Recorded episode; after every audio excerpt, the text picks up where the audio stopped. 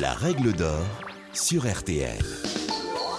Bonjour, c'est Julien Courbet. Retrouvez désormais chaque semaine l'inimitable règle d'or en podcast avec les avocats, les mêmes qui interviennent chaque jour dans Ça peut vous arriver sur RTL et M6. Que faire? Que dit la loi? Quel recours? Nos ténors du barreau répondent ici aux questions que vous vous posez.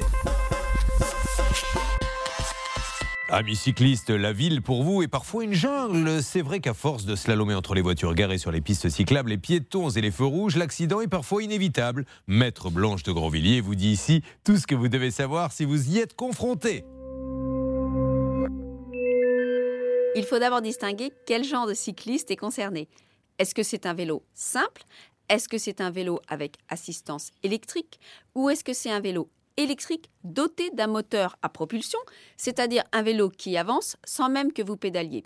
Dans ce dernier cas, ce vélo électrique, il est considéré comme un véhicule à moteur et le cycliste est en réalité dans la situation similaire d'un conducteur d'un véhicule à moteur ou bien un peu plus proche dans la même situation que le conducteur d'une trottinette électrique. Comme les piétons, le cycliste est considéré comme une personne vulnérable, ce qui veut dire qu'ils sont particulièrement bien protégés de leurs dommages corporels par la loi du 5 juillet 1985, dite la loi Badinter, dont le but était d'améliorer et d'accélérer l'indemnisation des victimes d'accidents de la route. Si le cycliste n'a que des blessures légères, qu'il n'est pas trop choqué par l'accident, on peut rappeler quelques réflexes à avoir au moment où l'accident se produit. Parce que quand il y a un blessé, on pense immédiatement à contacter le secours. Mais on oublie d'autres obligations qui sont prévues par l'article R231-1 du Code de la route. Il faut donc contacter les services de police et de gendarmerie qui vont donc venir sur place et mener leur enquête pour déterminer les causes de l'accident et les responsabilités éventuelles. Dans l'hypothèse, assez rare mais qui peut se produire, où le véhicule qui est impliqué refuse de s'arrêter et commet un délit de fuite, dans ces cas-là, on se retournera pour voir s'il y a des témoins de l'accident qui vont vous donner quelques détails très importants, modèle, marque du véhicule impliqué et qui s'est sauvé sans donner ses coordonnées. Si le véhicule est resté sur place, eh bien dans ce cas, on rappelle que même le piéton doit remplir un constat et prendre aussi des photos des lieux et noter les coordonnées éventuelles des témoins pour les joindre en cas de difficulté. Ce constat, une fois rempli, sera adressé à votre assurance maladie, à votre organisme de mutuelle et peut-être à votre assurance garantie individuelle accident si vous en avez une. Peut-il y avoir un débat sur la responsabilité et notamment sur l'indemnisation du cycliste s'il a été blessé? Sachez qu'en présence de dommages corporels, le cycliste est aussi bien protégé que le piéton. Ce qui veut dire qu'il sera indemnisé, sauf s'il a commis une faute inexcusable, cause exclusive de l'accident. Il devra cependant prouver que le véhicule est bien impliqué dans l'accident.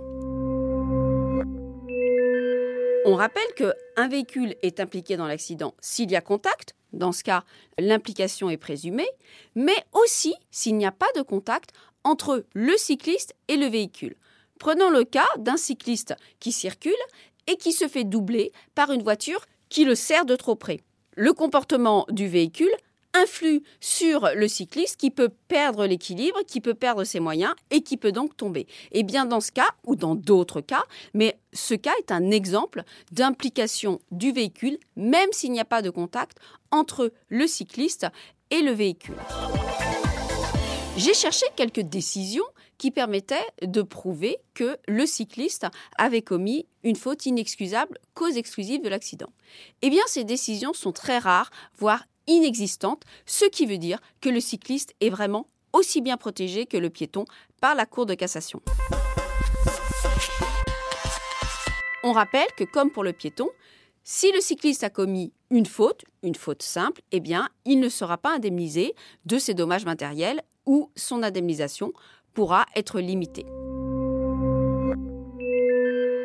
L'assurance du véhicule impliqué dans l'accident doit vous informer de vos droits et vous faire une offre d'indemnisation de votre préjudice dans un délai de quelques mois à compter de l'accident ou dans un délai de quelques mois à compter de la date de consolidation si vous avez été blessé. Certes, les assureurs sont au courant de leurs obligations, ils vous indiquent vos droits, mais n'hésitez pas, si vous êtes victime, à vous renseigner et à demander au minimum d'être assisté par un médecin conseil et par un avocat, ce qui vous permettra de mieux négocier et de solliciter une indemnisation supérieure à celle que l'assurance pourra vous proposer. Vous venez d'écouter le podcast des règles d'or de l'émission Ça peut vous arriver. Retrouvez tous les épisodes de ce podcast sur l'application RTL, sur rtl.fr et sur vos plateformes favorites.